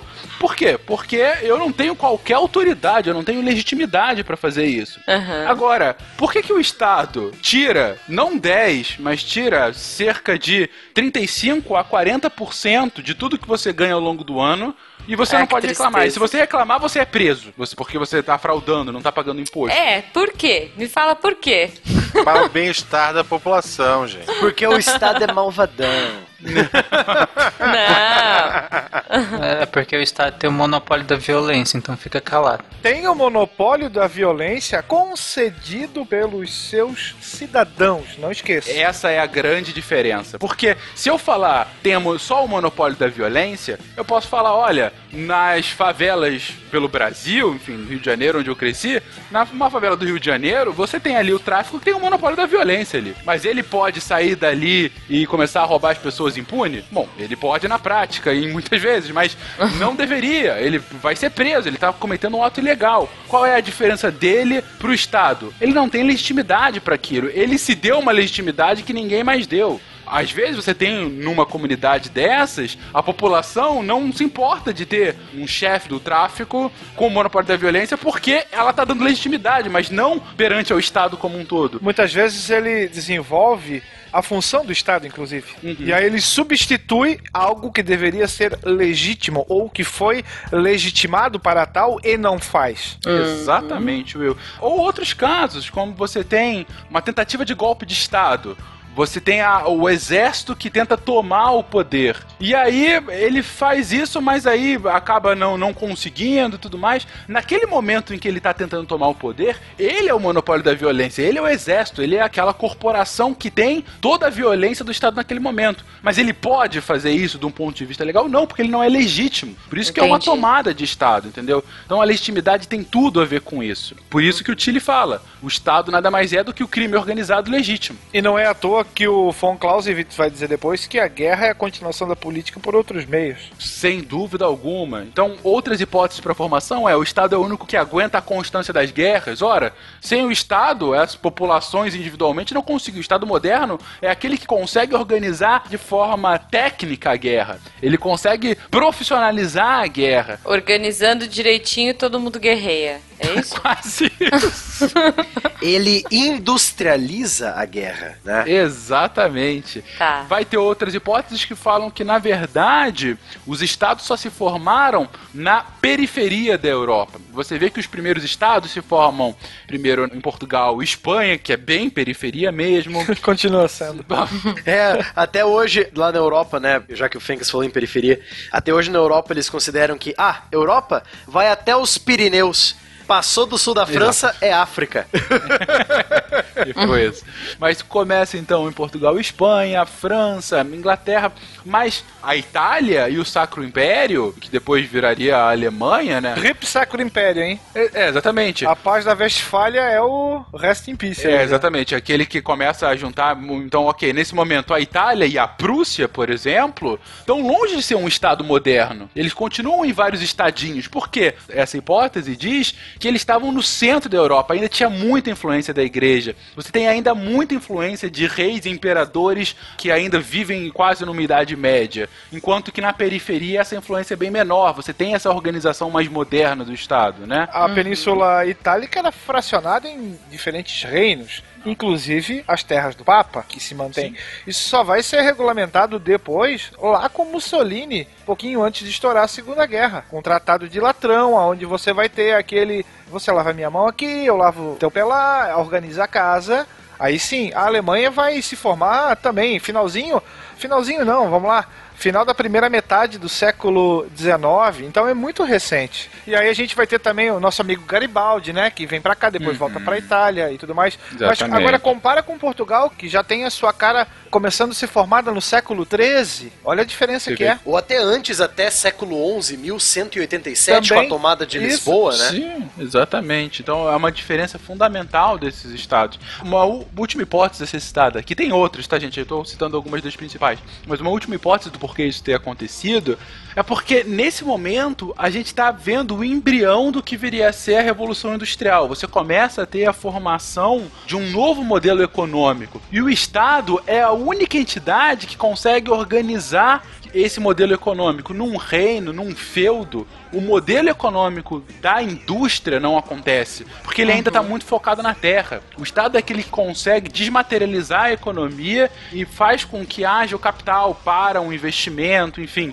Então, o Estado é indissociável para esses teóricos, é indissociável da própria Revolução Industrial. Não à toa, um dos primeiros estados a se formar é aquele que inicia a Revolução Industrial, que é a Inglaterra. Então, assim, essas Tá. são algumas hipóteses, tem muitas outras, mas isso é pra gente mostrar que, primeiro, não há consenso do porquê da formação do Estado moderno, mas fica muito claro que a paz de Westfália, como símbolo, é a padical do sistema feudal. É o último prego no caixão do sistema feudal.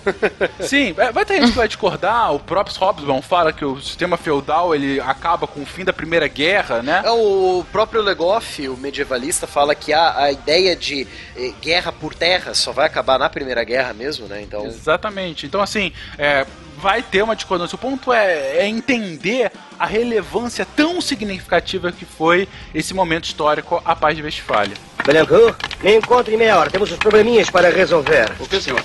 O quê? Porque quando a França acordar amanhã de manhã, deve ter um governo. Gente, tem um outro termo que eu queria que vocês me falassem, que eu acho que é até um pouco mais moderno aí do que o Estado, que é a nação.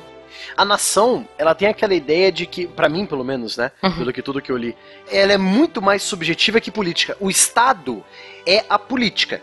A nação é o subjetivo, é o que tá na cabeça da pessoa. O exemplo, existem nações sem Estado. O exemplo são os curdos. Sim. Você tem a nação curda lá no meio ali entre Turquia, Iraque e Irã. Você teria ali a terra dos curdos, que eles ainda querem formar um estado, o estado Kurdistão, mas por enquanto eles só são uma nação. Tá. Outra nação que por muito tempo não tinha estado, os judeus, né? Os judeus, sem dúvida. Os palestinos. Até hoje. os palestinos. Sim. Os ciganos. Bom, eles se juntam então mais por uma ideologia Exato. do que por leis ou regras ou coisas políticas, é isso? É mais que ideologia, o Ju. Eu acho que ideologia não é bem a palavra. Eles se juntam por um sentimento de pertencimento. Exato. Aí a gente lembra, Saquei. Jujuba, lá na minha fala do começo, esse sentimento étnico. Eu sou dessa região, minha família veio dessa região, todo mundo nessa região fala a mesma língua, tem a mesma cultura, tem a mesma religião. Ou seja, eu sou daqui, eu sou desse povo. É esse sentimento que, poxa, eu pertenço a esse povo, entendeu? Isso é a nação. Exatamente. Mesmo que eu não esteja no, no território. Exato. Mesmo se eu sou um judeu, é tipo, metade da minha família mora na Alemanha, outra metade mora na França, outra parte mora na Polônia. Nós ainda somos judeus. Uhum. Nós falamos hebraico, Uhum. nós rezamos a Torá, nós vamos pra sinagoga, entendeu? Não existe uma limitação territorial, né? É, tipo, sei lá, o bairro do Bexiga aqui de São Paulo, que tem um monte de italiano, não? É um monte de italiano que costuma a preservar as suas raízes. Sim. Sei lá, na Copa do Mundo, os caras não sabem se torcem pro Brasil ou se torcem pra Itália. Exato. A ideia é a seguinte: eu estou morando no Brasil, mas isso não quer dizer que eu deixei de ser italiano, entendeu? Exatamente. Um, um exemplo que, que eu conheci recentemente, um aluno, ele, carteira dele, ele nasceu na Espanha. Aí eu perguntei. Olá, que tal? É, ah, vocês são. são é, ah, nasceu na Espanha tal, aquele papo idiota tava escrito, né? Daí a mãe respondeu: No, sou basca. Exatamente. Agora Ah, você vê sim. a diferença, né? Tava nos documentos espanhol, mas não, eu não sou da Espanha, eu sou basca. Esse é o meu sentimento, de É. fato. Por isso que eu digo, isso é, é uma questão de pertencimento. Sim, Muitas sim. vezes étnico, mas não necessariamente. Exato. E aí que vem muita das famosas guerras de separação ou as revoltas por. é, aí nós vemos aquela resolução da ONU da autodeterminação dos povos, né? que povos. todo, Sim, sim, todo sim. povo, toda etnia tem seu direito de ter o seu estado, entendeu, Jujuba? Uhum. É, então os bascos teriam direito a ter o país deles, os, os catalões teriam direito, porque a partir do momento que você tem uma cultura diferente, essa cultura tem o direito de se erguer e se elevar a um, um nível de Estado. Nós somos uma nação, agora somos um Estado-nação, nós temos um, um sistema político, um sistema governamental. Não é só a cultura, Uhum. nós temos a política agora, entendeu? É uma comparação que usualmente é feita para a gente entender essa relação entre Estado e nação é justamente que o Estado é o corpo e a nação é a alma. O Estado é, Isso. O, é, é a estrutura. Faz a função Sim. motora, isso. É, faz a função motora, exatamente. É, é, é de fato aquilo que dá o corpo, mas na verdade o que dá de fato aquele. Enfim, o que faz funcionar, o que motiva, o que leva pra frente é a nação. E por isso que a gente tem que mencionar isso nesse momento, porque ainda que esse sentimento de pertencimento já existisse, e existe desde que a primeira agremiação coletiva surgiu, eu pertenço a esse grupo, não é aquele, o nacionalismo é um fenômeno moderno porque ele é cooptado por esse Estado moderno. O Estado moderno se utiliza do sentimento nacional para formar justamente essa alma que lhe faltava, por diversos motivos. Aí entra aqui a construção do Estado-nação brasileiro, né? Aí nós lembramos do nosso querido tio Vargas, né? GG. Não. Onde existe uma política de nacionalização do Brasil. Sim. A ideia era homogeneizar as práticas e as vidas em prol de uma suposta construção nacional. Isso. Então aí a gente lembra do Vargas, né? Como, como o Will disse, nós lembramos que teve até um momento em que ele fez um evento nacional onde ele pegou todas as bandeiras estaduais e queimou-as, né? Ou seja, não Uhum. tem essa coisa de cada estado por si. Nós somos um país, o Brasil. Todo mundo vai adorar uma bandeira, o Brasil. Todo mundo vai saber só um hino, o do Brasil, entendeu? Então ele tenta fazer Uhum. essa homogeneização do Brasil. Que, que é bem triste, né? Que é bem triste, na época não tinha internet. Isso dava uns memes tão legal. Pois É é. verdade. A própria formação da identidade nacional anterior ao Vargas, isso aí é da época do Império, aquela construção, a gente já falou isso em castes anteriores, mas a construção da identidade nacional pela miscigenação é uma coisa muito única do Brasil, né? Dado que a gente é um país, muitas aspas aí, mais artificial do que os europeus, por ter sido uma colônia e por ser extremamente miscigenado, a gente não tem uma etnia única. A gente por muito tempo não Uhum. teve uma língua única. Como fazer então para ter uma nação única? A construção foi Futebol. porque nós somos miscigenados. É, é uma das coisas, mas mais do que isso, Ju. o Brasil é assim porque ele é miscigenado. E aí veio Sim. o branco europeu, É, o índio mameluco, Isso. o negro africano, todos se juntaram felizes e fizeram o mulato. O mulato é a personificação brasileira. Aí aprenderam a dançar samba e a jogar futebol. É, exatamente. E aí você tem o sentimento nacional. O mulato isoneiro, né? Pois é. Agora, tem um, um momento histórico, assim, ah, mas quando é que começou isso, de fato, né? Como é que o nacionalismo, ele entra no Estado-nação, assim, uma primeira vez, uma vez emblemática? E aí, é uma história bonita, uma história emocionante. Que disse, né, que um dos momentos em que a gente viu esse fenômeno foi justamente no imediato pós-Revolução Francesa. Quando a França é, tem todo o furdunço de lá, mata-se o rei, ah, depõe-se totalmente a aristocracia, Acaba o coração. acaba a maçã, exatamente, não tem mais brioche, não tem mais croissant, não tem mais nada. É um momento de conturbação gigantesca, não só na França, mas na Europa como um todo, porque uma das principais aristocracias do mundo, ela era derrubada pelo seu povo. Pela primeira vez na história, um país tão grande assim, isso acontecia. Você tem que lembrar que a Inglaterra não era mais soberana, não era mais absolutista, mas como a gente disse aqui hoje, foi uma revolução da nobreza derrubando a nobreza. A França é a primeira que leva esse espírito popular de forma mais exacerbada e tudo mais. Então o restante da- das nobrezas europeias estavam muitíssimo assustadas. E se esse negócio espalha? E mais, né, Fencas? E foi a primeira revolução em que o povo cortou a cabeça do cara que Deus colocou lá pra governar eles, né? E aí? E nada aconteceu. E se esse negócio, e se esse negócio passa pela fronteira, vem pro meu país e querem e o meu povo quer me decapitar também? E aí, como é que fica? Exatamente. Deve ter sido engraçado, né? O pessoal pegou, cortou a cabeça e olhou pra cima. Deu aquela esperada, né? nada, nada. Beleza. Raio. Porque a gente não acredita, né? Mas vai que. Vai que, é verdade. É. Literalmente pagando pra ver. É, tem um- uma anedota que não sabe se é de verdade ou não, mas que ao que corta-se a cabeça de Luís XVI, Voltaire vira pro restante do público e quando vê jorrando o sangue dele, ele fala: é vermelho. É. Pra mostrar que o sangue dele não era azul de fato, né? Pra mostrar que ele era igual. É aquela história que os nobres, a alta nobreza e o rei são tão diferentes que até a cor do sangue é diferente, né? Mas o interessante também na Revolução Francesa, eu tenho que falar um negócio aqui também. Eu odeio os franceses e a França, mas eu tenho que admitir. Não brinca. Eu tenho que admitir. A Marcialesa é um dos hinos mais fodas que eu já escutei na minha vida. Se tem um hino que eu mais pago pau, é um é a Marcialesa e o outro é o hino da independência do Brasil e o outro é o hino da Rússia. Eu achei que tu ia falar do Sulito, mas tudo bem. É. O solito é ótimo.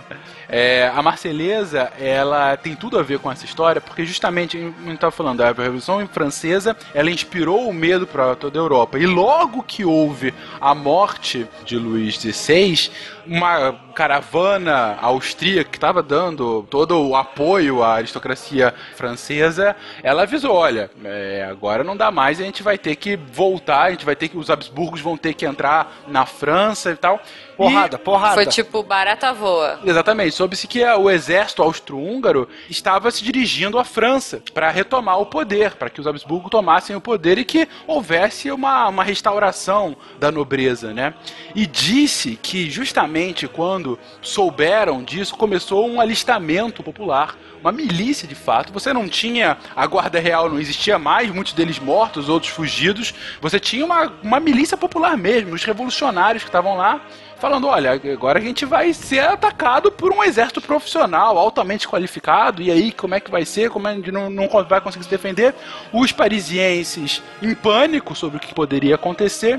E próximo àquela época tinha sido feito justamente esse hino chamado da Marselhesa, né? Que era um hino militar de exaltação do sentimento francês. Um hino militar dos soldados franceses que estavam na cidade de Marsella. Por isso que é a Marselhesa. Sim, sim, exatamente.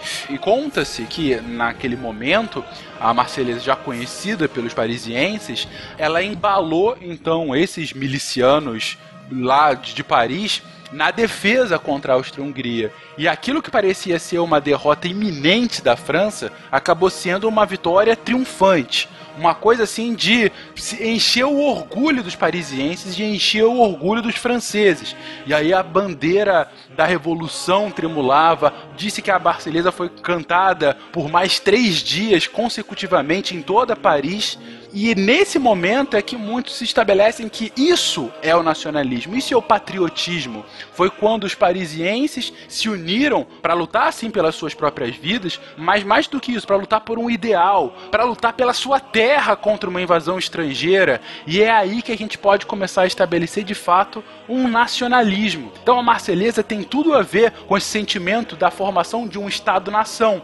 É a partir desse momento que você começa a ver pipocando em diversos pontos da Europa uma exaltação da sua população eh, e uma defesa muito grande do seu território, um sentimento de pertencimento do território, vinculado não só àquela população, mas daquela população naquele território. E é esse o grande sentimento que vai inspirar, na verdade, toda a história do século XIX da Europa, e inclusive um dos grandes motivos da Primeira Guerra Mundial. Olha só. A Marselhesa basicamente é uma grande canção de guerra, né? Uhum. Tanto que o refrão é, Avante cidadãos, formai vossos batalhões é um hino extremamente forte que entusiasma o soldado cidadão, sim, a lutar contra aquele impuro, aquele indigno. Quem era? O antigo sistema que é, assombrava novamente a França agora com a volta dos exércitos do Império Austro-Húngaro, sim. Então, Uhum. existia um perigo de você retroceder, de você voltar aquilo que era, vamos dizer assim, ruim.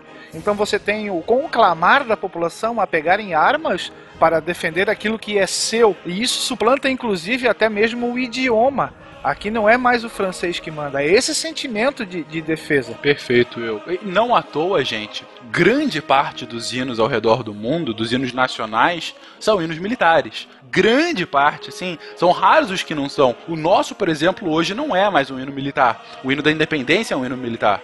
Agora, você vai ver ó, o hino americano. O hino americano é um hino de guerra, ainda que a história dele seja posterior à independência americana, posterior inclusive à guerra de secessão, mas é um hino de guerra. O russo é um hino de guerra, o português é um hino de guerra, todos eles são hinos militares para mostrar justamente que ah, foi uma conquista difícil, é, foi uma vitória nossa de uma autoafirmação e tudo mais. Então, esse nacionalismo vinculado ao Estado, vinculado à guerra, é um fenômeno que vai pipocar pelo mundo desde Paris até o século XXI. Uh, uma outra frase famosa do Robson, ele fala que todas as revoluções, com exceção da Revolução Iraniana de 79, todas as revoluções tiveram inspiração na Revolução Francesa. Então aí você vê o tamanho, a, a, a proporção que foi aqueles eventos de 1789. E assim, né? Quando você canta esses hinos,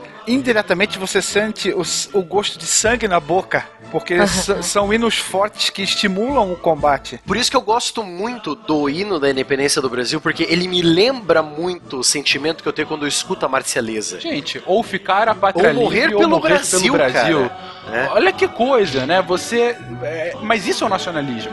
É você ceder a sua vida por um país, entendeu? É isso que está sendo exigido. É, é nesse momento que a gente consegue de fato falar o, de um espírito nacional é tão vinculado ao Estado e à guerra, entendeu? É, é, o tempo todo a exigência da única coisa que é inalienável para qualquer pessoa, que é a sua vida. E é isso que o Estado tá te exigindo.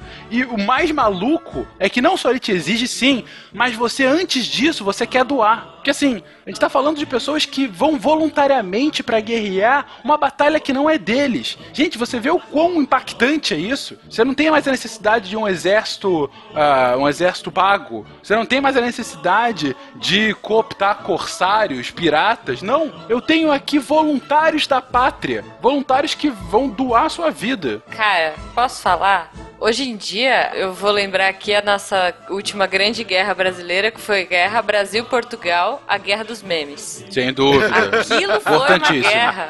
Ai, ai. Vossos peitos, vossos braços são muralhas do Brasil. É isso. Só corrigindo o Fencas, é, o, a ideia não é você morrer pelo seu país, é você fazer o oponente morrer pelo país dele. General George Patton. é, o, o, básico é isso. Obrigado, Guaxa.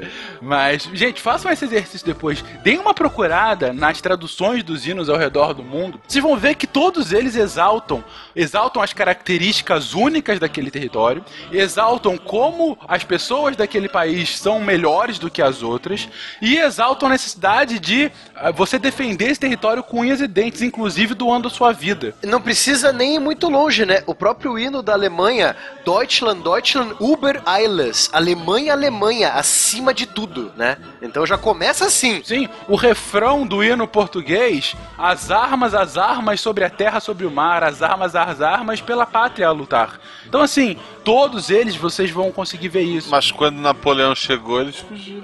Para o Brasil, para o Brasil, ora pois. isso é verdade. Mas é, é foi importante a gente mencionar isso tão fortemente, tanto da criação do Estado quanto da, da nação, gente, porque sem entender esses dois conceitos tão básicos, a gente não consegue entender as próprias relações entre países hoje. Sem ter essa base, a gente não entende o porquê das guerras modernas, a gente não entende o porquê de um estudo de geopolítica ou como ela funciona, e a gente não entende como os movimentos que fazem a ruptura desses fenômenos existem. Como que um ISIS, né, um Estado Islâmico, econômico que não é Estado pode ter um poder tão grande num território, entre vários territórios, como que movimentos separatistas são uma pedra no sapato para grandes países hoje, como já foi por muitos anos com a Inglaterra, ainda é com a Espanha, ou como que a, a migração tem tudo a ver com o nacionalismo e é um puta problema, é o principal problema europeu hoje. Ah, então, assim, isso é fundamental para que a gente entenda as próprias relações internacionais. O mundo mundo obsessionado pela atualidade é um mundo obsessionado pelo esquecimento. Nem sempre foi assim. Se você não souber o como chegou até lá, infelizmente você está destinado a repetir a mesma coisa. Perfeito.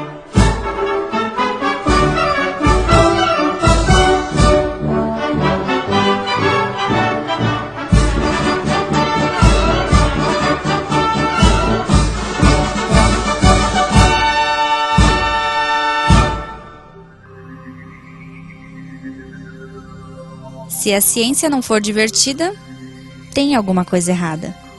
Tem que ser divertida. A coisa mais divertida que tem é a ciência.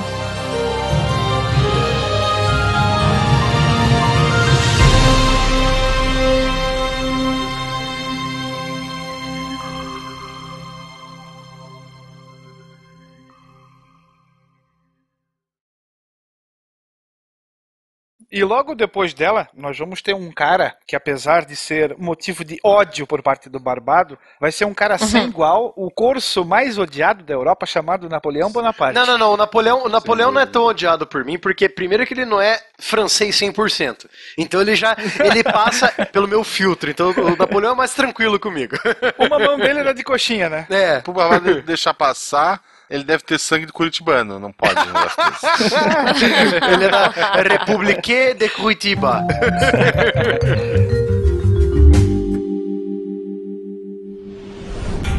Este programa foi editado por Tapcast. Edições e Produções de Podcast.